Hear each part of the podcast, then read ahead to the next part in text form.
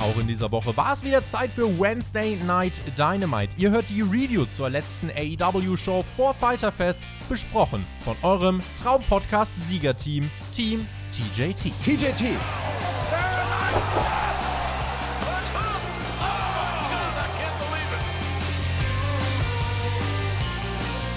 Donnerstag, der 25. Juni 2020. Ihr hört den Spotfight Podcast, ihr hört die Dynamite Review und ihr hört das Siegerteam. Die einzig waren die Sieger der Herzen und auch die Sieger auf dem Papier. Offiziell auch jetzt besser als Checkmack. Auch wenn die gut gekämpft haben, das lassen wir ihnen, aber wer weiß, äh, dass Starcade 83 äh, das erste Mal stattgefunden hat, der verdient auch den Traumpodcast zu gewinnen. Leute, hier sind wir. Hier ist Team TJT. TJT, jawohl, Tobi, schöne Sache. Wir haben ihn gewonnen, den Traumpodcast. Aber ich muss meinen Gegnern, ich muss unseren Gegnern Respekt zollen. Shackmack, die Jungs haben sich wirklich wacker geschlagen, waren echte Ehrenmänner, haben nie gebettelt nach Zusatzpunkten und am Ende war es ein knappes Ding. Anders äh, als der Björn, der das Ganze ja schrecklich moderiert hat, wie wir wissen. Und äh, das wird auf jeden Fall ein Nachspiel haben. Aber das ist ja jetzt erstmal nicht unser Brot. Wir suhlen uns im Erfolg.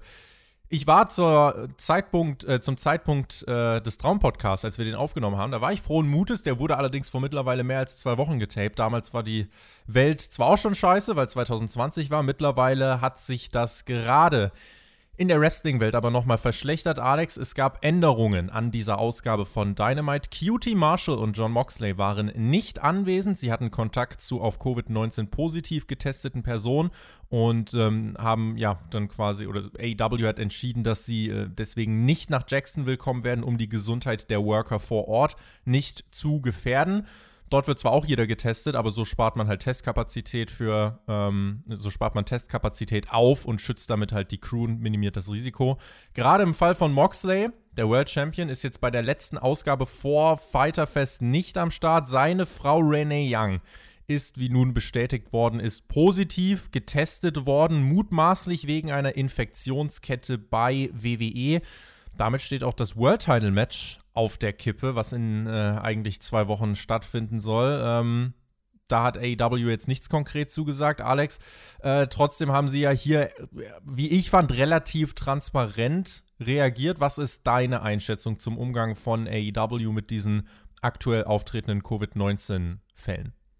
Naja, AEW macht das einzig Richtige. Das ist eigentlich natürlich, sollte das ein No-Brainer sein in der Situation. Wenn jemand Kontakt mit jemandem hatte, der bestätigt ist, ja, dann musst du zu Hause bleiben, dann musst du zwei Wochen in Quarantäne. Dafür gibt es das Protokoll und das sollte eigentlich gar keine Frage sein.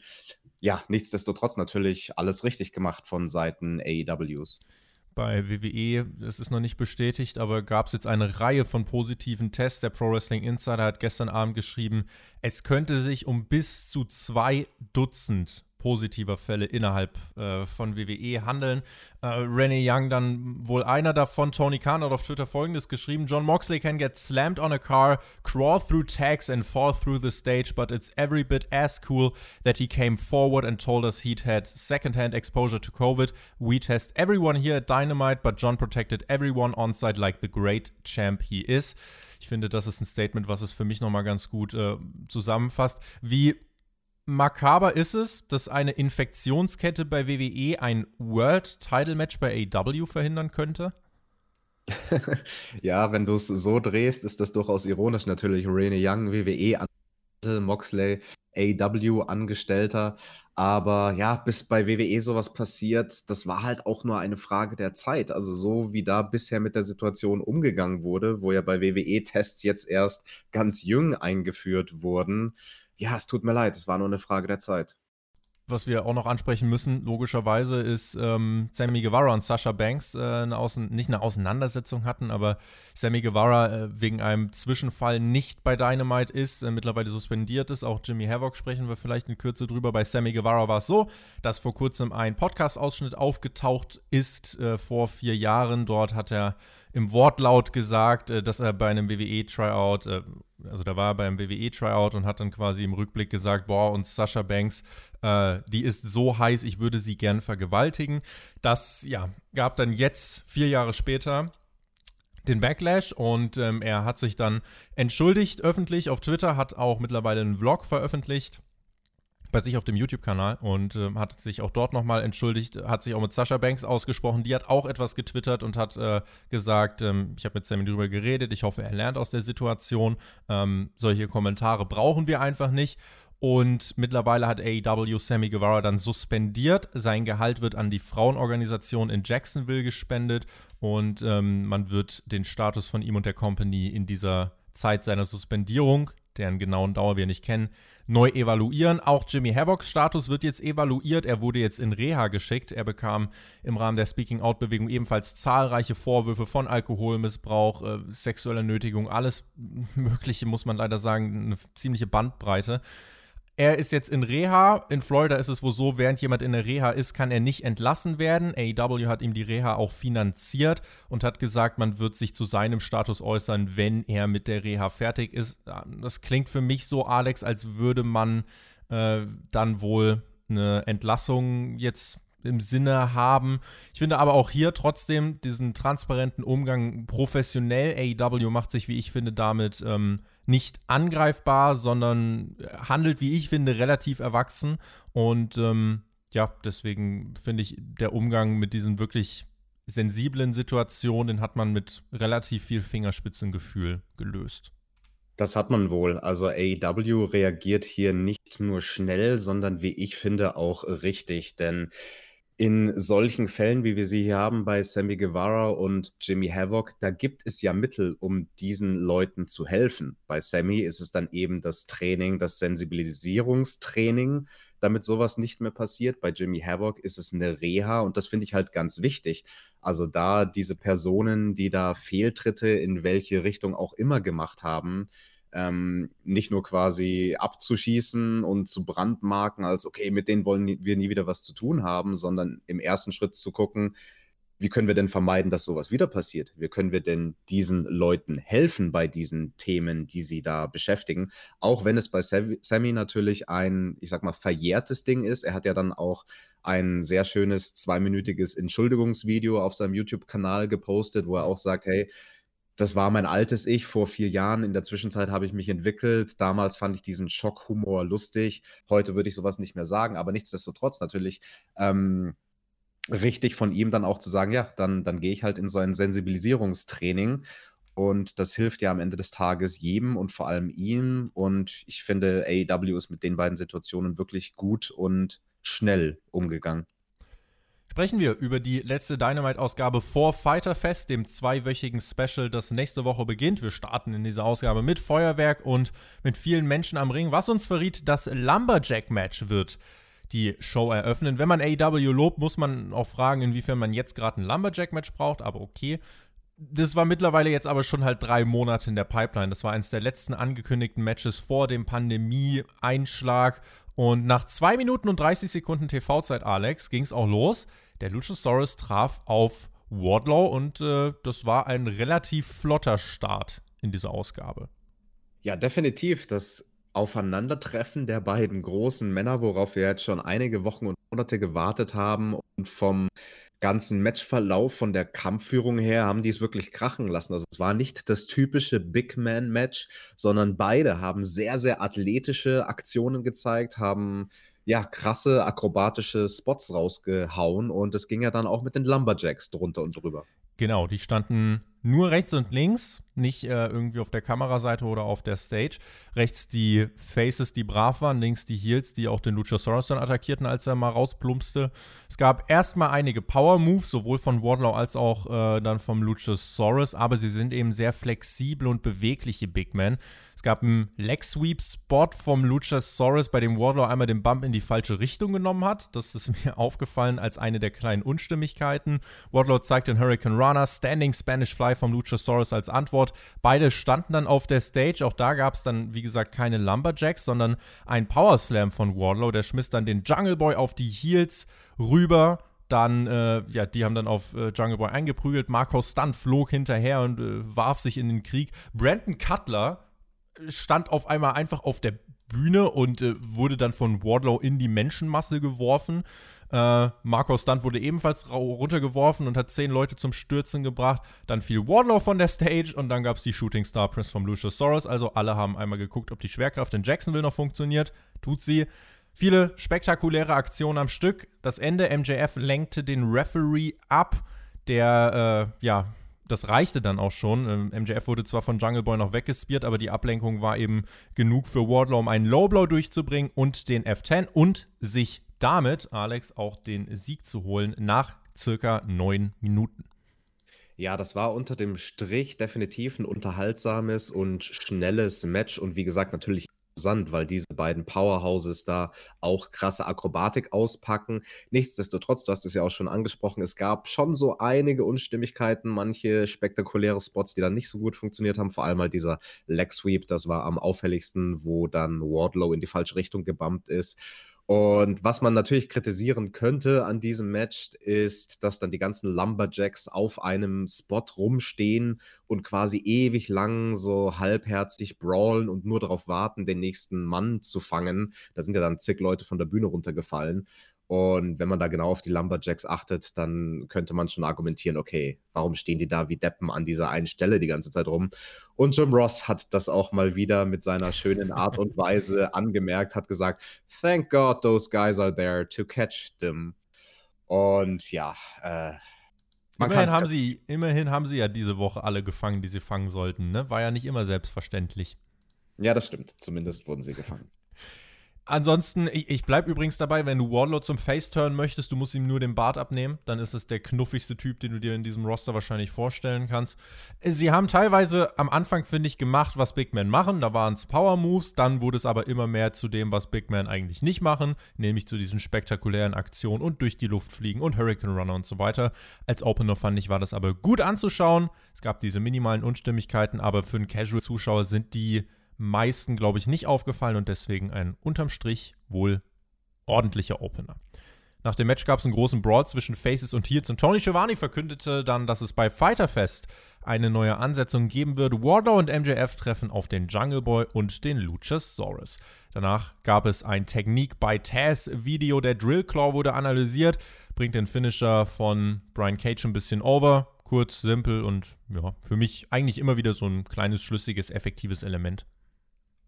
Ja, fand ich ein bisschen strange, diese Technik bei Taz nach dem Match zu haben. Das hat für mich nicht so ganz vom Flow her Sinn gemacht. Vor dem Match hätte es allerdings natürlich auch nicht funktioniert. Du wolltest heiß mit dem Opener einsteigen.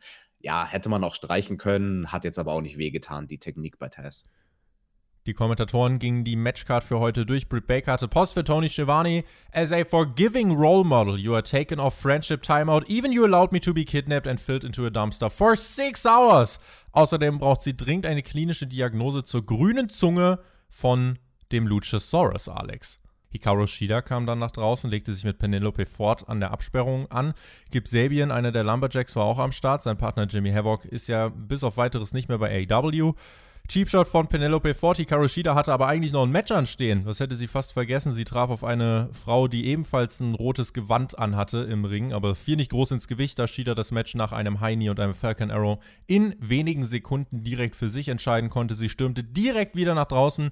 Intensiver Brawl mit Penelope Ford. Red Velvet hieß die Gegnerin von ähm, Hikaru Shida. Das war jetzt das äh, letzte Segment nochmal, um dieses Match von Penelope Ford und Hikaru Shida bei Fighter Fest aufzubauen. Kann man, kann man wohl so machen. Ich fand's von Red Velvet sehr, sehr gut, weil sie wurde ja maximal weggesagt. Also 1, 2, 3 aus die Maus. Aber Red Velvet hat halt noch gestrampelt und gekämpft, während sie in dem Cover war. Das fand ich sehr, sehr gut.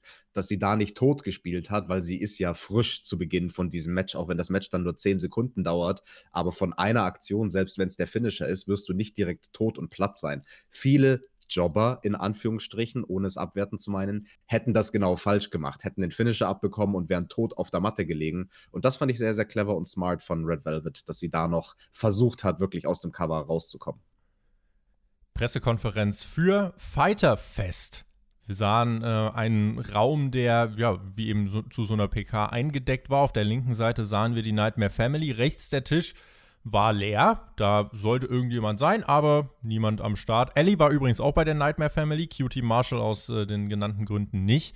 Arn Anderson war auch da, Cody im schicken roten Anzug, hinter ihm wurde der TNT-Titel gehalten und dann wurden Fragen gestellt von Wrestling-Journalisten, beispielsweise von Pro Wrestling Illustrated. Arn Anderson sprach nochmal über Jake Hager und was für eine Herausforderung das für Cody ist, erklärte uns dann auch, wie er Cody heiß auf das Match gemacht hat. Die, ähm, ja, andere Seite des Podests dieser Pressekonferenz war, wie gesagt, leer. Äh, PWI fragte dann, wie es sich für Cody anfühlte, der erste TNT-Champion zu sein. Der, Cody führte dann auch aus, es ist ein Privileg und auch eine große Challenge auf jeden Fall. Ging auch nochmal um Ricky Starks, der zu Dynamite kam als Free Agent und der nach dem Match gegen Cody eben Dynamite verlassen hat, aber mit einem Job. Ricky Starks ist ja jetzt ein Teil von AEW und Cody hat noch seine Liebe zum Pro Wrestling ausgeführt und zeigte auch nochmal auf den Titel der nicht mal fertig ist. Incomplete, meinte er, wegen den ganzen Umständen. Und dann auf einmal tauchte Jake Hager auf und meinte, bist du bereit? Kameramann. Dann posierten sie am Pult. Jake Hager provozierte Cody etwas, drückte seine Faust in dessen Gesicht. Cody hielt seine Familie aber zurück und meinte, ey, ey, alles cool, chillt. Die Frau von Jake Hager wer weiß, ob sie ihn mittlerweile wieder zu Hause reinlässt. Die schüttete Cody dann vor ihrem Abgang nochmal ein Glas Wasser ins Gesicht. Auch da hielt Cody seine leicht reizbare Familie zurück. War ja nur Wasser, die Heels zogen von dann. Und das war unsere kleine Press-Conference, die ähm, das TNT-Titelmatch nochmal hypen sollte. Ja, ich fand das ein bisschen Anti-Climax-mäßig am Ende, da rauszugehen mit der Frau von Helga, die das Wasser ins Gesicht schüttet und das war's dann. Also das war jetzt irgendwie, weiß ich nicht, da hätte man auch anders aus der Nummer rausgehen können, glaube ich. Nichtsdestotrotz, die Pressekonferenz als Segment, finde ich, hat gut funktioniert. Also es war halt vor allem glaubwürdig inszeniert. Das ist die große Gefahr bei sowas, weil natürlich gibt es da nicht in echt eine Pressekonferenz zu diesem Match, aber es war halt dann doch so gefilmt und inszeniert und auch von der Räumlichkeit und den Journalisten und allem, dass ich es abkaufen konnte. Nichtsdestotrotz muss ich bemängeln die große, ja, ich nenne es mal Logiklücke, dass Cody seinen Titel in dieser Woche nicht verteidigt, wenn es doch das Gimmick des Titels ist, jede Woche verteidigt zu werden. Und das muss ich dann schon ankreiden, dass man sagt, okay, diese TNT Championship, die macht besonders. Ich werde sie wirklich jede Woche verteidigen. Und dann macht er das eine Woche und zwei Wochen und drei Wochen und nach drei Wochen bricht er schon wieder diesen Streak. Und das finde ich sehr, sehr schade, weil ich finde, das ist genau das, was dem Titel Prestige verleihen würde, wenn er dann nach Monaten sagen kann, ich habe diesen Titel bei jeder Dynamite-Ausgabe verteidigt in den letzten zwei, drei, vier, fünf, sechstausend Monaten. Er wird es ja ähm, jetzt wieder brechen. Also nächste Woche sehen wir ihn ja dann und dann aber bei Night 2 von Fighter Fest. Es sei denn, das World Title Match von Moxley fällt aus, dann kann ich es mir vorstellen, aber eigentlich ist für die ähm, Dynamite-Ausgabe in zwei Wochen ja auch kein TNT-Titelmatch angekündigt. Genau, wobei bei dieser Konstellation, da verzeihe ich das, weil wenn Fighterfest zur Zweitagesveranstaltung wird, dann finde ich das nicht schlimm, wenn bei einer der beiden Nächte Cody den Titel eben nicht verteidigt. Aber ich finde im regulären Tagesgeschäft oder Wochengeschäft, sollte ich sagen, bei den Dynamite-Ausgaben, da hätte ich lieber gegen irgendeinen Wegwerfjobber eine Titelverteidigung gesehen als diese Pressekonferenz, nur um dieses Gimmick am Leben zu halten. Aber es ist natürlich eine schwierige Sache, weil ab dem Moment, wo du ein Titelmatch ansetzt, ist es schwierig, den Titel noch weiter zu verteidigen. Kannst du schon machen, aber da musst du halt auch immer betonen, hey, falls jetzt Herausforderer XY Cody doch noch eine Woche vor Fighterfest den Titel abnehmen würde, dann wird natürlich der neue Champion gegen Hager antreten. Whatever, sei es drum. Pressekonferenz für mich kein Banger. Cody und Arn haben ihre Standpunkte nochmal verdeutlicht. Arn brachte Hager und Cody over. Cody brachte sich und den Titel over. Das passt, finde ich. Äh, die Frau von Hager würde ich direkt als Managerin abkaufen. Ich finde, das passt eigentlich auch wie die Faust aufs Auge und spricht gar nicht so viel dagegen eigentlich. Frage an euch da draußen, wäre das, wär das dann zu viel, was die Manager angeht bei AW, wenn jetzt auch noch Jake Hager plötzlich ein, äh, ein, ein Anhängsel hätte? Schreibt uns das doch gern in die Kommentare. Wir bekamen unsere Fortsetzung von Sonny Kiss und Joey Janella, wie sie durch die Nacht fuhren ein Team mit wirklich sehr unterschiedlichen Charakteren. Das äh, hier hatte irgendwie, es war so ein bisschen gefilmt und hatte so einen urbanen Need for Speed-Vibe, fand ich. Beide fuhren dann an der Tankstelle, Sonny Kiss tankte und Janella ging rein, um zu shoppen und zu bezahlen. Und Sonny Kiss wurde aber beim Tanken von einer Gruppe von Männern angegangen. Aber Sonny Kiss ist Pro-Wrestler, er wird im Kampf immer die Oberhand behalten. Dann kam auch Janella zur Hilfe, Low Blows, Schläge gegen die bösen Männer. Und ja, beide fuhren dann davon und Sonny meinte, hehe, daran könnte ich mich gewöhnen. Ich finde die beiden als Team schon putzig.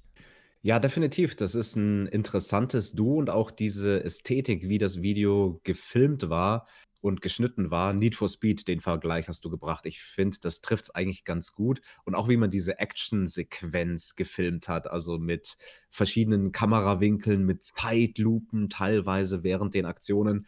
Ich muss nur bemängeln, nachdem das etwas ist, wo man natürlich mehrere Takes machen kann, sollte es nicht passieren, dass wirklich schwache Tritte und schwache Strikes zu sehen sind. Und ich glaube, gleich der erste oder zweite war es von Sonny Kiss, wo er einem seiner Gegner da einen Tritt in die Magengrube verpasst hat. Da hast du halt genau gesehen, dass da einige Zentimeter Abstand waren zwischen dem Fuß und der Magengrube. Und wie gesagt, also bei etwas, was nicht live ist, sondern in der Postproduktion bearbeitet wird, finde ich, sollte sowas nicht passieren.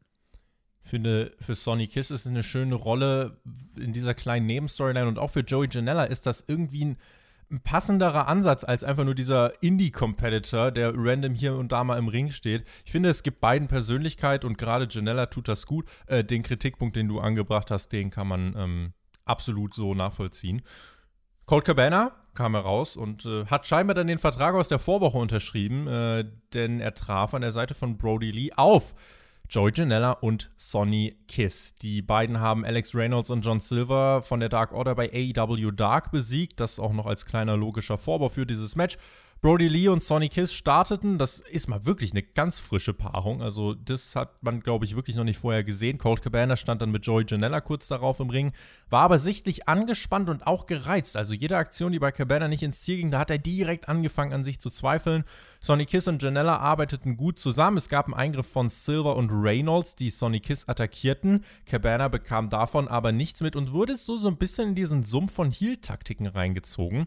Die Faces kamen trotzdem nochmal zurück. Sonny Kiss und Joey Janella zeigten jeweils einen Moonsault nach draußen. 450 Splash von Sonny Kiss zum Nearfall. Brody Lee kam aber zur Hilfe. Sonny Kiss hat eigentlich auch Brody Lee immer dann abgefertigt, wenn Colt Cabana gerade einen Tag gebraucht hätte. Das fand ich auch eine interessante Dynamik. Es gab eigentlich dauerhaft dann nur die Teamaktion von Kiss und Janella. Die Dark Order zog Cabana aus dem Ring, bevor Schlimmeres passieren konnte. Brody Lee zermatschte dann Janella, machte kurzen Prozess, als hätte er mal ganz kurz gesagt, so jetzt aber ernst. Und Colt Cabana hat den Pin dann abgestaubt, holte sich den Sieg und schaute dann mit ganz großen Augen Alex zu, äh, zu Brody Lee und meinte: Mensch, wir haben gewonnen. Das ist ja großartig. Du hast mich verändert. Ja, ich fand die Art und Weise, wie Colt Cabana das ganze Match über und vor allem halt auch nach dem Finish geschauspielert und geworkt hat, sehr, sehr gut. Und dann doch noch subtil genug, dass es nicht irgendwie comichaft wirkt, aber man man hat schon am Schluss gemerkt, so dieses er freut sich wirklich. Er freut sich wirklich, dass er gewonnen hat. Das ist nicht nur irgendein Sieg für ihn, sondern das bedeutet für ihn: „Hey, er hat diese Niederlagenserie jetzt überwunden“ und das fand ich dann doch sehr, sehr stark. Allgemein die ganze Ansetzung sehr, sehr frisch. Also, wir hatten zwei Teams, die wir beide so jetzt bei Dynamite das allererste Mal gesehen haben.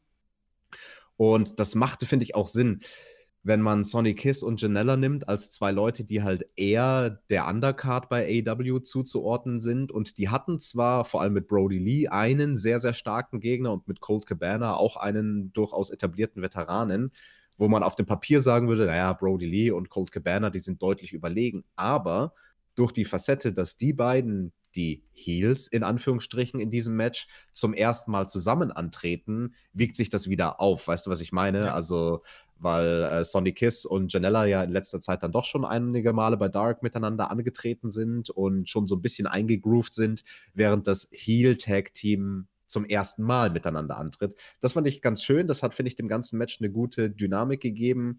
Auch diese Details, wie du gesagt hast, dass Cole Cabana dann die Heal-Taktiken gar nicht bemerkt, sondern das Ganze so hinter seinem Rücken passiert. Und fand ich insgesamt ein gutes Ding. Also das Match hat für mich wirklich, also overdelivered, sage ich mal. Also hat mehr geboten, als ich erwartet hätte. Und ein, zwei kleine feine Details vielleicht noch. Es gab ähm, kurz vorm Cut-Off eine Sequenz von Janella und Sonny, die haben da sehr, sehr schnell Aktionen ineinander übergehen lassen. Das war eine Sequenz, die wir kennen, also die mancher vielleicht noch kennt, der damals CZW geguckt hat. Da gab es ein Tag-Team, die Backseat Boys, nicht die Backstreet Boys, die Backseat Boys. Und quasi die Zwei-Mann-Boy-Group von CZW, Trent Acid und sein damaliger Tag-Team-Partner Johnny Cashmere. Trent Acid, der ist verstorben vor nunmehr zehn Jahren. Das hat sich jetzt die letzten Tage gejährt zum zehnten Mal und deswegen war das von Janella, finde ich, ein ganz, ganz schönes Tribut an Trent Acid, mit dem ich auch schon das ein oder andere Mal ein Lockerroom teilen durfte. Und ansonsten hat es mich noch einmal zum Schmunzeln gebracht, dass Jim Ross, das ist mir auch die letzten Wochen schon aufgefallen, aber diesmal war ich mir dann ganz sicher, richtig gehört zu haben. Jim Ross scheint sich nicht so ganz sicher zu sein, ob Sonny Kiss ein Mann oder eine Frau ist, weil an einer Stelle hat er gesagt: Look at Sonny, she has been, uh, he has been amazing. Ich glaube, äh, Sonny Kiss lässt sich noch als Mann bezeichnen. Im Endeffekt, pff, ne, äh, da, ich finde es ja auch fast ein bisschen putzig, dass JR da so seine Problemchen hat. Ich nehme ihm das auch gar nicht übel. Ähm, Sonny Kiss ist halt dieser, dieser schillernde, schillernde Charakter und ähm, wie ich das vorhin schon gesagt habe, ich finde eben, dass diese, diese Teamkonstellation mit Janella, das hat so eine interessante Dynamik, dass ich finde, dass es beiden wirklich hilft und dass es vor allem Janella äh, einfach in eine Richtung bringt, mit dem, mit, so dass ich einfach mit ihm viel mehr anfangen kann. Und auch dieses Match, ich würde auch sagen, es hat over-delivered. Du hast einmal das Storytelling, was hier weiter betrieben wurde mit Brody Lee und Colt Cabana. Du hast, wie ich finde, trotzdem gutes Pro-Wrestling gehabt ähm, und deswegen war das für mich unterm Strich ja, einfach ein gutes Match und am Ende dann auch ganz einfach die richtigen Sieger. Ähm, dass äh, natürlich dann jetzt Code Cabana sich den Sieg holt, um das Ganze weiter zu spinnen, um auch äh, weiter die Frage aufzuwerfen, wird er der Dark Order beitreten? Scheinbar bringt sie ihm ja was. Hier hat man, finde ich, sehr viel, sehr richtig gemacht und deswegen konnte ich mit diesem Match sehr gut leben. Es gab. Yes. Nur ganz kurz, du musst mir eine Frage noch beantworten. In der Bauchbinde, ich habe es nicht ganz verstanden. Bei Janella und Sonny Kiss 4 zu 0 vor dem Match stand es für die beiden als Tag-Team. Wann sind die denn viermal zusammen angetreten und nicht die letzten vier Wochen bei AW Dark? Äh, Haben die tatsächlich davor auch schon mal, ich glaube tatsächlich äh, schon, dass sie Ende April äh, mal ein Match hatten zusammen. Äh, das war aber eher so ein bisschen random zusammengewürfelt und dann haben sie noch eins gehabt und noch eins gehabt und noch eins gehabt und mittlerweile haben sie vier Siege. Verrückt. Kommt Vor dem hin. Debüt schon vier Siege haben. Finde ich gut. Finde ich Vor auch gut. Vor dem Dynamite-Debüt, sollte ich sagen. Nach dem Match gab es noch die Attacke von Lance Archer, der Sonny Kiss und Joy Janella ausschaltete. Das war ein bisschen random. Ja, das kommt sehr aus dem Nichts, vor allem weil Jake Roberts dann ja auch gesagt hat: Nee, nee, Archer, komm, lass mal, verschwend nicht deine Energie an die Jungs, hau lieber irgendjemand anderen zu Brei. Und also das war für mich auch nicht ganz stimmig. Es hatte auch so eine Awkwardness, eine Facette, die wir jetzt oft schon bemängelt haben bei Archer, dass er sich dann immer direkt in die Kamera wendet. Und das, das hat so, das hat mich total rausgerissen. Also die letzten paar Sekunden von dieser Attacke, wo die Attacke schon vorbei war und er ist da wutschnaubend und wird von der Seite gefilmt und dann dreht er sich aber nochmal mit dem Gesicht in die Kamera und guckt nochmal besonders böse und bricht sozusagen die vierte Wand zum Zuschauer. Ich finde, das sollte er einfach lassen. Ich finde, da wäre er realistischer, wenn er quasi sein Surrounding und die Kameras gar nicht wahrnehmen würde in seiner Wut. Es gab ein Update zu Sean Spears, Rückblick zu AW Dark. Da hat Spears mit dem schwarzen Handschuh gewonnen. Sieg gegen Pineapple Pete, nachdem ihm Tully Blanchard eine kleine Metallplatte zugesteckt hat, die Spears dann im Handschuh versteckt hat. Und damit soll er nun zurück auf die Siegerstraße kommen. Jawohl, dabei wünsche ich ihm viel Glück mit seiner Platte. Die, mit, der, mit der Eisenplatte im schwarzen Handschuh. Ich finde aber ganz nett, wie man hier Dark tatsächlich jetzt bei AW Dynamite einbindet. Es gibt die Bauchbinden, es gibt die kleinen Rückblicke. Es scheint mir fast so, Alex, als würde man die wichtigsten Mini-Stories von Dark mir als Zuschauer im TV mitteilen wollen, damit ich verstehe, wenn die plötzlich fürs TV-Produkt relevant werden. Ja, das finde ich auch sehr, sehr praktisch, weil dann muss man kein schlechtes Gewissen haben, wenn man Dark nicht mehr guckt, mal, weil man kriegt ja dann in 20 Sekunden die Highlights äh, serviert bei Ist Dynamite. So. Ist so, sehr gut. SCU kam heraus, eigentlich sollten ja die Natural Nightmares auf FTR treffen. Hier bekamen wir nun aber SCU gegen Dex Harwood und Cash Wheeler. Britt Baker hat beiden zugewunken und Tony Schiavone auch einen Brief geschrieben, dass sie nichts dagegen hätte, wenn die beiden mal, also FTR, beim Face der Women's Division vorbeischauen würden. SCU gegen FTR, ich finde, das ist kein Downgrade zum Match Natural Nightmares gegen FTR, oder? Also. nee, im Gegenteil, also das ist ein Upgrade, würde ich sagen. Wir bekamen dann in diesem Match Pro Wrestling, No Flips, Just Fists. Das bleibt das Programm bei FTR. Hier und da kleine Heel-Taktiken, aber immer das Teamwork im Vordergrund. Ein deutlicher Kontrast, wie ich finde, auch zu dem Tag Team Match davor. Das fand ich nicht schlecht, aber hier hast du wirklich gemerkt, es wurde mehr nach den Regeln gespielt. Es war klassischeres Tag Team Wrestling. Ich fand es nicht ganz so gut wie ähm, FTR gegen Butcher und Blade. Das hat mir nochmal eine Nuance besser gefallen. Hier war es dann so, dass beide Teams einige Moves gezeigt haben und es gab einen Hottag dann von Harwood äh, zu Wheeler und von Daniels zu Kazarian. Die hatten eine schöne Sequenz im Ring. SCU kam recht nah an den Sieg heran, holte sich wirklich einige Nearfalls äh, im letzten, in der letzten Phase des Matches, glaube ich, drei Stück relativ zeitnah nacheinander. Aber FTR schaffte es immer wieder zu entkommen. Es gab den Goodnight Express und den Sieg nach knapp 13 Minuten. Ein kompetitives Match. Und ja, trotzdem muss man sagen, FTR setzt sich hier trotzdem durch. Definitiv auch ein sehr, sehr gutes Tag Team Match. Also vor allem die Nearfall-Phase, da waren wirklich sehr gute Nearfalls dabei, die sehr elaboriert waren, also sehr komplex. Ähm, vor allem zum Beispiel, also ein, ein schönes Beispiel ist dieser Superplex-Spot, den FTR ja hat, wo dann der Splash direkt folgen soll. Der eine macht den Superplex, der andere macht den Splash. Und ähm, wie man da den Nearfall rausgemacht hat, das fand ich zum Beispiel eine sehr, sehr starke Sequenz, aber das war nicht die einzige. Also, wie gesagt, einige sehr, sehr starke Konter in der Schlussphase. Ja, und am Ende sehen wir dann endlich mal bei Dynamite, wie der Goodnight Express eigentlich aussehen soll, nachdem der Butcher für diesen Move ja immer nie den Hintern hochgekriegt hat. Christopher Daniels, der springt da gut und ordentlich ab. Der Move sah gut aus und ein absolut tolles Match ordentliches Match, bin ich bei dir und auch hier die richtige Entscheidung, FTR äh, den Sieg zu geben. Denn Siege stärken einen Wrestler bzw. ein Team und dass sie hier ihre Matches jetzt so gewinnen und das trotzdem auch auf einem kompetitiven Level passiert, ich finde, das tut ihnen gut. Nach dem Match gab es eine Promo von FTR, sie sprachen eine Herausforderung aus an das gesamte Tag Team Roster. Auch JR, wenn wir nicht den athletischen Hintergrund haben, den du immer so feierst, wir sind die Bad Guys. Jungle Boy und ein dämlicher Saurus, Santana und Ortiz Tag Team Champions und auch ihr Young Bucks. You bit, more, uh, you bit of more than you can chew. Dann hörten wir den Motor des Autos von FTR aufheulen, mit dem sie immer eigentlich zum Ring kommen. Und sie meinten, keinen Schritt weiter, ähm, sonst werden wir euer Auto zerstören. Und wir sahen dann, wer wir waren, nämlich Butcher und Blade, die im Auto saßen, beziehungsweise der Butcher saß am Steuer, hat gebutchert Blade saß hinten auf der Laderampe mit einem Stahlrohr in der Hand und er hat gesagt, wir fordern euch bei Fighterfest zu einem 8-Man-Tag-Team-Match heraus. FTR und die Young Bucks gegen Butcher, Blade und unsere Partner.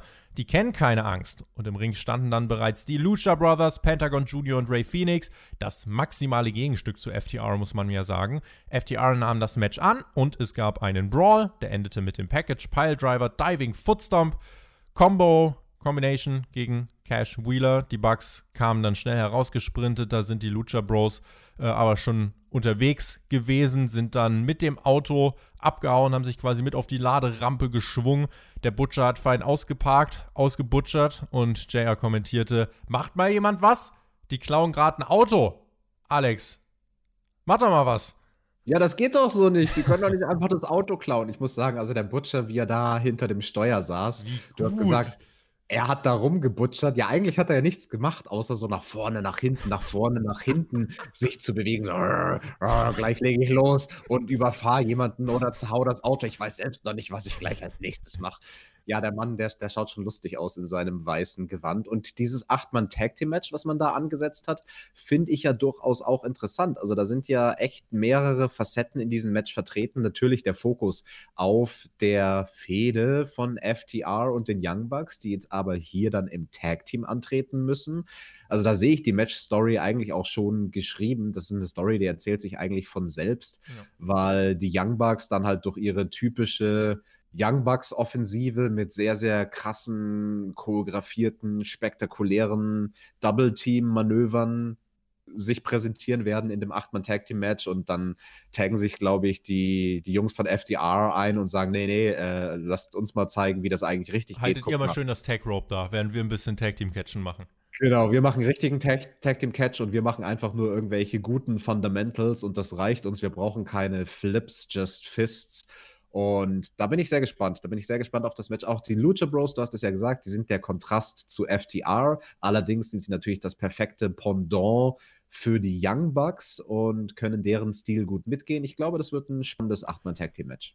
Ich habe mir gedacht, sollte FTR sich nicht in 2 gegen 2 Competition messen wollen, anstatt 8 gegen 8. Aber hier haben sie dann, glaube ich, das Match auch angenommen. Vielleicht, weil sie auch einfach Angst um ihr Auto haben. Wer kann es ihnen denn verdenken? 4 gegen 4, Tobi, nicht 8 gegen 8. Äh, Stimmt, das wäre ein 16-Mann-Tag-Team-Match, da hätte ich nicht so viel Bock drauf. 4 gegen 4 geht noch, aber dann sind 8 Leute im Ring. Mal gucken. Äh, ich glaube, das wird so Nonstop-Popcorn-Action mit Storytelling. So wie du das jetzt schon skizziert hast, so kann ich mir das auch vorstellen.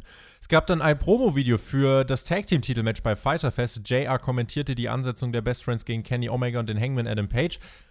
Das war gerade zu Beginn von so einer herrlichen Musik unterlegt. Das war nicht irgendwie krass episch, sondern so ein bisschen wie aus so einer Komödie gegriffen. Die Best Friends kamen zu Wort und saßen da und hm, sehen wir so aus, als wären wir selbstsicher. Und dann haben wir die Tag Team Champs gesehen, die haben sich auch wie üblich gezankt und Kenny meinte zum Hangman, ich bin der Freund, der bei dir immer aufpassen muss, was du trinkst. Und seitdem ich dein einziger Freund bin, weißt du, dass du auf mich angewiesen bist, wenn wir Champs bleiben wollen. Tess und Excalibur äußerten sich, auch Tony Schiavone. Dann gab es den Musikwechsel zum klassischen Schlagzeug und zur Gitarre. Die Best Friends sind red hot. Dann wurde es intensiver. Das Videopaket arbeitete sich von einem komödiantischen Anfang durch Analysen hin zu einer klaren Kampfansage am Ende. Das Momentum der Best Friends gegen die Tag Team Champions Kenny Omega und Hangman Adam Page. JR meinte, er kauft das Teamwork von Kenny und dem Hangman nicht ganz. Er glaubt, da knistert was vor sich hin. Und Kenny meinte, wir sind sicher keine guten Freunde. Der Hangman meinte, wir sind definitiv nicht beste Freunde, aber wir sind die besten Tag-Team-Wrestler und das beste Tag-Team. Aber hey, die Best Friends sind ja trotzdem eigentlich ganz gut. Trotzdem werden wir in den Arsch versohlen. Ja, ich habe den Vibe sehr genossen, muss ich sagen, von diesem Video, diesen komödiantischen Auftakt. Das war so ein bisschen, keine Ahnung, wie eine 60er, 70er Jahre Sitcom. Mhm. Hat aber gepasst, hat, hat einfach gepasst zu diesen beiden interessanten Teams, also die ihre ganz eigenen Dynamiken haben. Und klar, die Best Friends sind jetzt niemand, wo, glaube ich, irgendjemand drauf wettet, dass die sich die Titel holen. Aber ich glaube, mit diesem Video hat man einen ganz guten Job gemacht, das Match zu verkaufen denke ich tatsächlich auch. Und ich fand es einfach schön, dass das Videopaket einfach auch mal ein bisschen anders aufgezogen war. Es gab ja danach äh, noch ein Videopaket und zwar John Moxley gegen Brian Cage, das folgte quasi. Und ähm, ja, da war es dann halt einfach so, das war dann halt das klassische Videopaket, ne? Also äh, mit der epischen Musik und äh, dann Rückblick auf die Storyline und dann zack, äh, kam quasi die Kampfansage und dann gab es noch ein Match, über das wir gleich sprechen. Äh, aber insofern, ich fand das ganz schön, weil deswegen war es für mich nicht dieses repetitive Element von einem Videoeinspieler.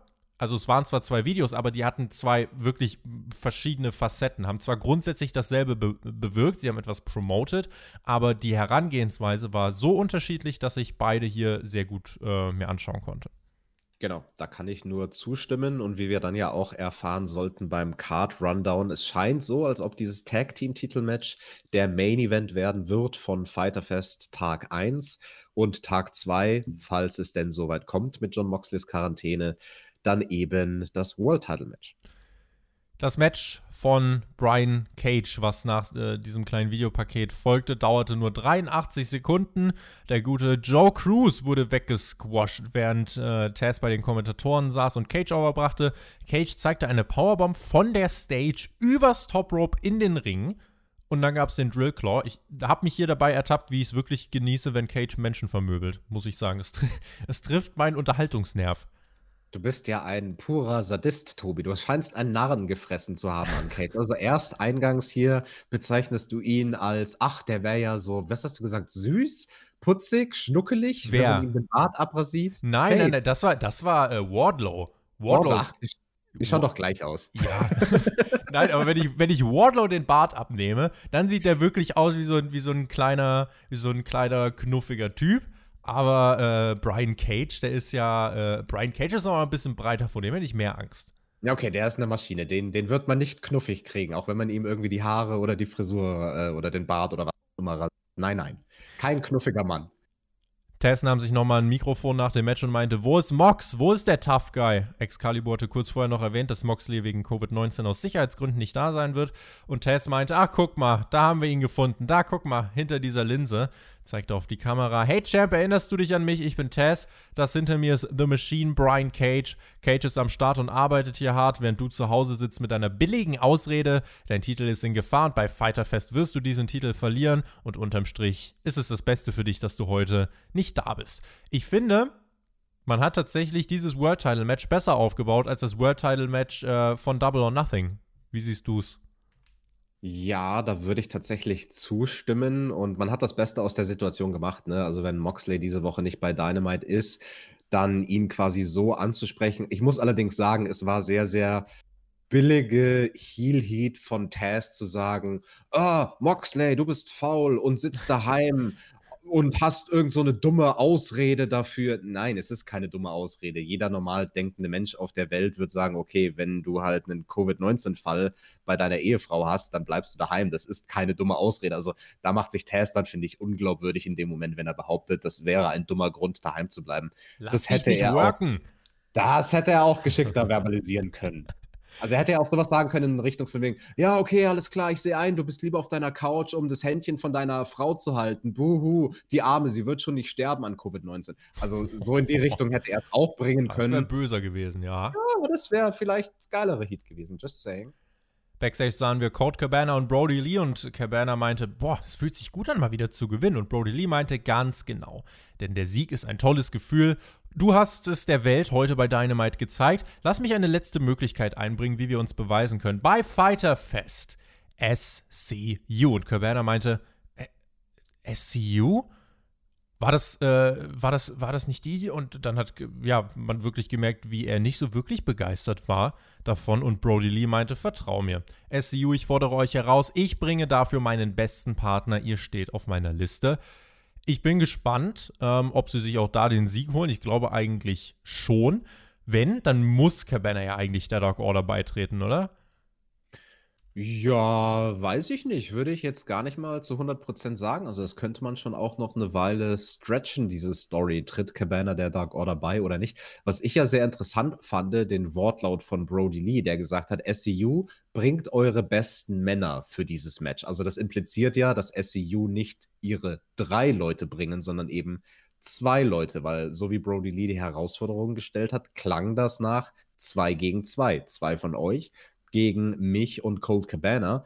Wenige Minuten später haben wir dann aber gelernt, dass das ein Six-Man-Tag-Team-Match sein wird, wo SCU komplett antreten und Brody Lee noch äh, einen von seinen Lakaien mit am Start hat, neben Colt Cabana. Wahrscheinlich äh, Stu Grayson. So ist es zumindest in der Matchcard hier gelistet.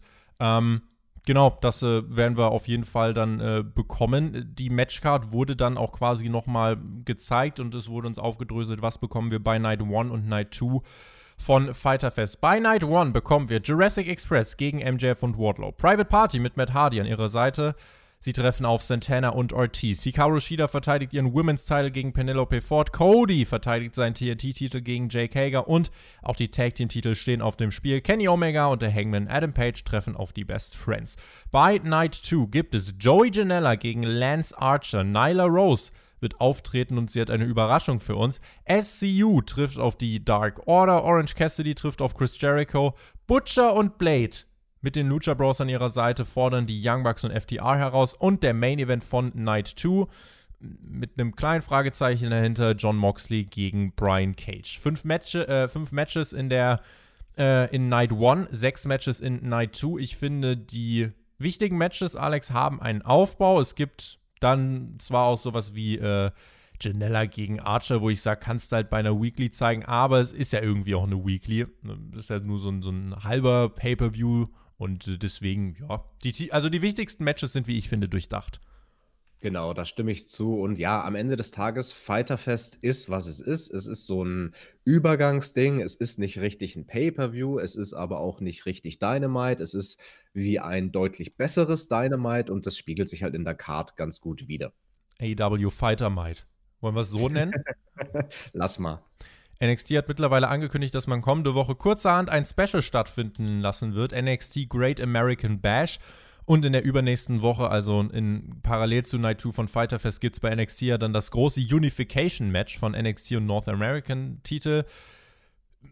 Ist jetzt nicht unsere Aufgabe, das zu beurteilen. Ich möchte nur die beiden Worte reaktionär und Booking äh, einfach mal hier in die, in die Runde werfen. Aber wenn ihr was dazu hören wollt, dann schaut doch mal in der NXT-Review vorbei und findet raus, ob Shaggy die jetzt allein macht oder einen neuen Partner hat. Mac haben wir ja eigentlich in den Ruhestand geschickt. Warten wir es mal ab. Everything can happen in the WWE, wie wir wissen. Ja. Also, also was, heißt, was heißt da eigentlich? Das war die Abmachung. Ich, ich denke, wir haben ihn in den Ruhestand geschickt. Wir sind ja sowieso als Sieger äh, bis auf weiteres nicht anfechtbar, oder? Ja, also von den beiden nicht, aber ich muss ganz, ganz ehrlich sagen, äh, ich bin ein bisschen sauer auf, auf den Edeljobber, der uns da wirklich hart screwen wollte während dem Traumpodcast. Also vor allem am Schluss, da gibt es halt das Fotofinish und er gibt uns nicht die Punkte, die uns rechtens zustehen. Gibt außerdem Checkmack Punkte bei einer WXW-Frage, die die nachweislich falsch beantworten. Ne? Richtig, also das war halt mal die ultimative Schiebung und er hat halt da alles versucht, um uns irgendwie schlecht aussehen zu lassen, aber hat dann doch nicht funktioniert. Und auch Chris, der uns da sabotiert, der genau weiß, du willst keine Fragen haben zu Okada und dann kriegst du genauso eine Frage vor den Latz geknallt, wo ich dir halt auch nicht helfen kann als nicht-Japan. Und Shaggy hat vor zwei Wochen Artikel drüber geschrieben, ja? Wirklich, das ist halt zu krass. Also, und also ich weiß nicht dann, wie arrogant auch, jetzt hast du Raw Review gehört, wie Björn und Tobi, äh, Tobi sage ich schon, oh Gott, um Himmels Willen, wie, wie, wie Björn und Chris da einen machen auf oh, Weltherrschaft und sie sind die Größten und, und Shaq Mac und TJT kämpfen da ja nur um den zweiten Platz. Also ich weiß ja nicht, also da musste vielleicht mal mit Chris ein ernstes Wörtchen reden. Ich dachte ja, der wäre wirklich hier als Team Neuzugang zu gebrauchen und ein guter, fähiger Mann, aber irgendwie ich weiß nicht, irgendwie steigt dem Chris der Erfolg recht schnell zu Kopf. Introduce ihn doch mal zu deinem Leuchtstoffröhrenarsenal. Vielleicht ja, ich kann ihm auch meinen, meinen Flammenwerfer vorstellen, den ich hier daheim stehen habe. Ich würde sagen, mit denen reden wir mal ein ernstes Wörtchen, aber im Moment, wir suhlen uns erstmal in unserem Ruhm, Alex. Ein gutes Pferd springt nur so hoch, wie es muss und dass wir den Traumpodcast trotz dieser ganzen Hürden gemeistert haben, ich finde, das spricht ja nur für uns und macht uns noch mehr zu den Top Guys. Britt Baker ist auch ein Top Guy. Sie verfasste einen Brief an Big Swole, verlesen von Tony Schiavone. I might have been in a dumpster for 9 to 10 hours, but you are still the biggest piece of trash in this roster. I will have my revenge, Big Swole. Und diese Big Swole tauch, äh, tauchte dann auch auf. Sie stand neben dem Brit-Mobil und Brit meinte, ich hab Plexiglas, du kannst nichts tun. Und soundproof ist es auch. Nein, nein, nein, ich höre dich nicht. Cheers, you can touch me. Big Swall ist aber nicht dumm. Sie klettert auf das Britmobil mit einem Mülleimer. Der Müll ergießt sich über Britt Baker, die schreit nach Reva. Und ähm, dann, ja, kam Reva herbei, Alex. Sie hatte die ultimative Waffe dabei. Geh weg mit deinem Flammenwerfer. Reva hatte nämlich was? Richtig, das Laubgebläse der Woche. Ja.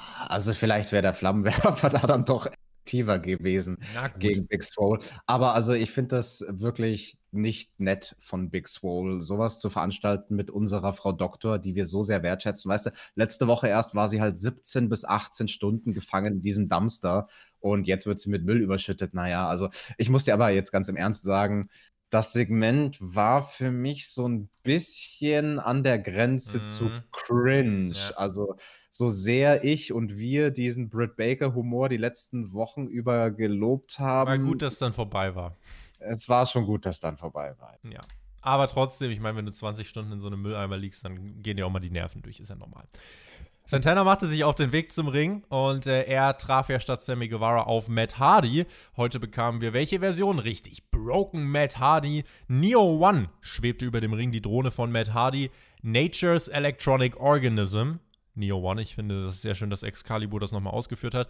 Die beiden, ja, hatten ein Match. Ein Match, bei dem Santana doch schon am Drücker war, muss man sagen. Bearbeitete Hardy recht lang. Hatte natürlich auch äh, seinen Partner Ortiz mit am Ring. Hardy versuchte, sich zurückzukämpfen. Santana verpasste einen Frog Splash und das war dann die Gelegenheit für Hardy. Zeigte einige Comeback-Aktionen. Den Side-Effekt, Kickout bei 1, einen zweiten Side-Effekt, Kickout bei 2, einen dritten Side-Effekt, Kickout bei 2,8, sagen wir so. Hardy reversete dann einen Einroller von Santana, holt sich den Sieg.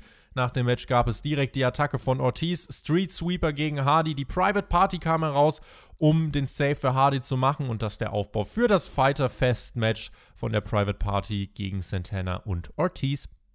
Ja, das war ein Match zwischen Matt Hardy und Santana. Es hatte Moves, es hatte 'n Anfang, 'ne Mitte und 'n Ende, dann war's vorbei. Also, es war weder gut noch schlecht, es war halt da. Ähm, das Einzige, was mir wirklich als negativ aufgefallen ist, ist dieser Frog Splash, den du angesprochen hast. Da hat sich ja Matt Hardy aus dem Weg gerollt, hätte aber eigentlich gar nicht müssen, weil we selbst wenn er sich nicht bewegt hätte, Santana hätte nicht getroffen. Also, der hat so weit weit ja. so weit overshootet. Ähm, na ja, whatever. Kleines Detail. Ich finde, wenn man immer erwähnt, dass die Lockerrooms am anderen Ende des Stadions sind und man da immer erst mal gefühlt um die halbe Welt fahren muss. Ja, die fahren mit einem Golf-Kart, aber die sprinten ja dann auch noch eine gewisse Strecke. Ich würde mir wünschen, dass dann hier zum Beispiel Private Party noch ein bisschen mehr aus der Puste wirkt. So wirken sie halt wie zwei Typen, die einfach nur auf ihren Einsatz gewartet haben. Ist nur ein kleines Detail. Das Match Na ja, selbst na ja. Aber aber also Mark Quinn, der hat ja schon geworkt, dass er außer Puste ist, weil als er da übers Seil gestolpert ist, ähm, das das war ja, weil er keine Puste mehr hatte. Natürlich. Clever geworkt, nicht gestolpert. Clever Mhm. geworkt, ja, es zählt wirklich. Ähm, Match an sich bin ich bei dir solide, nicht mehr, nicht weniger. Kleiner Aufbau für Fighter Fest. Sammy Guevara war ja hier eigentlich vorgesehen. Geht schon okay dafür, dass es so kurzfristig entstanden ist. Das letzte Segment bei dieser Show. Orange Cassidy und Chris Jericho im Face-Off. Was eine Kombination. Ich bin sehr gespannt auf die Ratings. In der letzten Woche gab es ja einen Anstieg von fast 100.000. AW wurde äh, gesehen von 772.000 Zuschauern im Schnitt. Zweit- oder drittbester Wert seit der Pandemie. NXT gewann etwas mehr als 70.000 Zuschauer letzte Woche und landete bei 746.000. Schauen wir mal, ob Cassidy und Jericho auch Ratings bedeuten. Das hier lief ja gegen das North American Title Match von Keith Lee, Finn Balor und äh, Johnny Gargano. Why did the chicken cross the road to get to the other side? Das ist eine Line, die Chris Jericho hier mehrfach wiederholt hat. Und er meinte, jeder kennt den Witz beim ersten Mal, vielleicht kurz lustig, aber je mehr man drüber nachdenkt, umso mehr erkennt man, wie dumm das eigentlich ist. Und Jericho sprach weiter, als ich das erste Mal dich hier gesehen habe, habe ich Tony Khan, die Bucks und Cody angerufen und habe gesagt, was zur Hölle habt ihr mir da für einen Typ mir äh, rangeholt? Ich habe dich für jemanden gehalten, der das Wrestling lächerlich macht. Aber alle haben mir dasselbe gesagt, people love him. Du machst dein Ding anders und wie Brian Pillman mir schon gesagt hat, um dich im Wrestling durchzusetzen, musst du anders sein. Orange Cassidy, du hast es geschafft. Du hast es geschafft zu connecten, du hast es geschafft, dich selbst overzubringen, weil du bist, wie du bist und du connectest mit den Leuten, weil du bist wie die Menschen. Denn du bist faul und du hast nicht das, was es braucht, um an die Spitze zu kommen.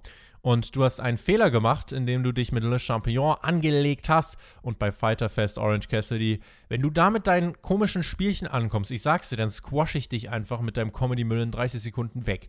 Bei Fighter Fest wird das Orange Cassidy-Phänomen beendet und ich stelle sicher, dass dir der Saft ausgeht. Ha! Habt ihr verstanden? Lustiger Witz. Und Orange Cassidy schnappt sich das Mikrofon und meinte, Nichts, denn er zeigte seine Todestritte gegen Chris Jericho, legte das Mikrofon auf den Boden. Jericho war sichtlich angepisst von den Spielchen, nahm Orange Cassidy seine Sonnenbrille ab und zerstörte sie vor dessen Augen. Cassidy gefiel das nicht. Es gab den Takedown und den Brawl im Ring, außerhalb des Rings, an der Barrikade, hinter der Barrikade, in den leeren Ring mit dem Kamerakran. Chris Jericho, äh, der wirklich sein Spiel immer weiterentwickelt.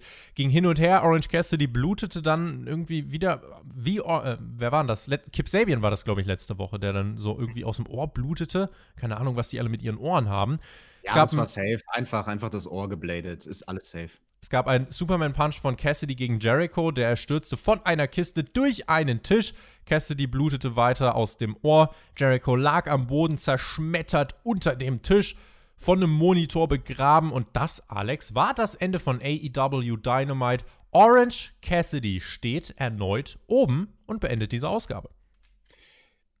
Das war ganz gut, dass da dieser Unfall passiert ist mit dem blutenden Ohr. Das war natürlich kein Blade-Job, sondern da ist halt irgendwie was schiefgelaufen. Aber als letztes Bild fand ich das sehr, sehr visuell und ähm, ja, passend. Also, weil das dann nochmal unterstreicht, okay, Orange Cassidy ist nicht nur der doofe Comedy-Character, der da den Daumen hoch macht und damit gehen wir off-air, sondern er ist ein blutender, leicht blutender Comedy-Character, der jetzt aber langsam einen auf Ernst macht und angepisst ist von Jericho. An sich ein okayes Segment. Weiß nicht, ob ich es als gut bezeichnen würde. Hat seinen Zweck erfüllt. Ich fand es interessant, dass man diese letzte Ausgabe von Dynamite for Fighter Fest beginnt oder endet mit einem Segment, das ein Match hypt, was bei der zweiten Nacht von Fighter Fest stattfinden wird. Also da hätte man ja theoretisch auch irgendein Match hypen können, wo man dann sagt, okay, und wie es weitergeht, sehen wir nächste Woche. Ich entnehme dem, dass es nächste Woche nicht wirklich irgendwie Segmente geben wird. Sonst hättest du das ja nächste Woche easy noch aufbauen können. Genau, sehr, sehr guter Punkt. Das glaube ich auch. Also nächste Woche wird dann, glaube ich, eine sehr kampfbasierte Card, genauso wie in zwei Wochen, also beide Nächte von Fighter Fest. Ein Psychologiefehler gab es, der mich sehr gestört hat, muss ich sagen, am Anfang, bevor die beiden wirklich physikalisch aneinander geraten sind. Weil Chris Jericho hatte gerade noch gesagt, hey, wenn du kommst mit deinen blöden Kicks ans Schienbein, dann werde ich dir die Fresse einschlagen. Das war so in etwa sein Wortlaut. Und 30 Sekunden später macht Orange Cassidy genau das und Jericho, anstatt seinen Worten Taten folgen zu lassen, grummelt er erstmal und wird wütend und schnappt sich halt auch so Comedy-mäßig, anstatt die Wut zu spielen. Ich dachte, er setzt sie sich auf die Sonnenbrille. Genau, er schnappt sich die Sonnenbrille, um sie dann zu zerbrechen, möglichst theatralisch und dann ist es Orange Cassidy, der auf Jericho losgeht. Und das, finde ich, ist der psychologische Fehler. Wenn Jericho sagt, hey, du mit deinen blöden Kicks ans Schienbein, mach das einmal mit mir und ich schlag dir in die Fresse und dann macht er es. Und Jericho reagiert nicht physical mit einer Attacke. Das, das finde ich, macht Jericho unglaubwürdig in dem Moment. Bin ich bei dir. Das ist äh, etwas, was man definitiv hier kritisieren kann. Ich bin gespannt, wie das Match dann letzten Endes aussehen wird, denn man muss eben halt auch dort eine Gratwanderung schaffen. Dass Jericho auf der einen Seite nicht aussieht wie ein Clown und dass Orange Cassidy auf der anderen Seite weiter äh, seinen Charakter entwickeln kann in eine ernsthaftere Richtung. Ich glaube nicht, dass Cassidy gegen, gegen Jericho gewinnen kann, aber ja, wahrscheinlich geht es irgendwie mit Comedy los. Dann wird Jericho versuchen, äh, den Judas-Effekt oder so durchzubringen. Cassidy wird viele Aktionen zeigen. Es wird ein gutes Match. Und ich glaube, dann kannst du als Storytelling-Element nochmal in Richtung Finish so einen Comedy-Spot von äh, Orange Cassidy bringen, der ihn dann das Match kostet. So, und dann kannst du von mir aus danach erzählen, dass Cassidy jetzt daraus lernt und es wirklich so einen Zwei-Phasen-Cassidy gibt. Einmal den, der halt wirklich äh, im Ring als Top-Performer agiert und einmal den, der halt wirklich in den Segmenten ein bisschen mehr so äh, auf der Comedy-Schiene unterwegs ist. Ich glaube, ja, hast du viele Möglichkeiten, insofern bin ich gespannt. Bleibe dabei, mit Publikum würde das, glaube ich, unfassbar over sein und das würde so gefeiert werden. Hättest du das in London gebracht, irgendwie in der O2 vor 10.000 Leuten. Jesus Christ, das wäre over gewesen wie Hölle. Und ähm, schade, dass man es jetzt bringt, ähm, aber gut, ich meine, wenn man sich schon veranstaltet, die Shows weiter stattfinden zu lassen, was wir ja auch, glaube ich, vor Wochen schon mal kritisiert haben, es ist halt, ähm, ne, eine fragwürdige Entscheidung generell weiterzumachen, aber man kennt die Verträge nicht und so weiter. Ich finde es nicht gut, aber wenn man halt weitermacht, dann mit diesem Programm jetzt hier äh, das Ganze zu füllen, ist definitiv, ja, den Umständen angemessen nicht falsch. Und insofern bin ich mal gespannt, was man daraus machen wird. Diese Dynamite-Ausgabe war, fand ich, äh, vor Fighter Fest, ja, eine, die nochmal ein paar Stories vorangetrieben hat. Einiges wurde verwaltet es gab jetzt nichts, was mich absolut gelangweilt hat. Es fühlte sich auch nichts an wie ein Filler-Match. Und auch in dieser Woche, und das ist eigentlich das, was für mich das Wichtigste ist, alles, was passiert, passt in irgendeine Storyline. Alles ist schlüssig und ergibt zu 99% auch Sinn. Und deswegen gibt es auch in dieser Woche von mir einen Daumen nach oben für die letzte Dynamite-Ausgabe vor Fighter Fest. Ja, für den klaren Daumen nach oben, da fehlt mir dann doch das Alleinstellungsmerkmal der Ausgabe, irgendwas Besonderes, irgendein absolutes Must-See, aber das war grundsolide und wie du sagst, es hat alles Sinn ergeben, es hat alles irgendwie zu den Stories beigetragen. Ich muss ja schmunzeln jedes Mal, wenn du sagst, teilweise wird verwaltet. Den Begriff kenne ich so noch nicht, aber okay. Wir verwalten hier fleißig bei AW Dynamite. Nein, es wird nur ein bisschen verwaltet und sonst wird alles im richtigen Tempo vorangetrieben. Deswegen grundsolide und ich freue mich auf Fighterfest. Stimmt auf unserer Website ab, wie ihr diese Show bewerten würdet, www.spotfight.de. Dort könnt ihr euren Vote abgeben. Wir melden uns dann kommende Woche mit Fighterfest Teil 1. Ich bin gespannt und bin auch gespannt auf eure Meinungen zu dieser Show. Und in dem Sinne würde ich sagen, vielen lieben Dank fürs Zuhören. Alex, deine letzten Worte. Team TJT. TJT. Reigns victorious. Wir ja, stoßen jetzt an mit alkoholfreiem Shampoos und hören uns in der nächsten Woche wieder. Bis dahin, macht's gut. Auf Wiedersehen. Tschüss. Genießt Wrestling. Genießt Wrestling, absolut. Ich, ich will vielleicht ein paar Worte an meinen Kollegen Maxter richten. Also jetzt, wo er im Ruhestand ist, äh, ich weiß nicht, also Tobi, wollen wir ihn vielleicht mal einladen hier zu AEW? Er hat da ja durchaus auch immer interessante Meinungen. Also wenn er will, von mir aus, Maxter, kannst du nächste Woche gerne mal bei uns dazu stoßen. Ansonsten, Bruder, genießt den Ruhestand und ihr, wie der Tobi gesagt hat, genießt Wrestling.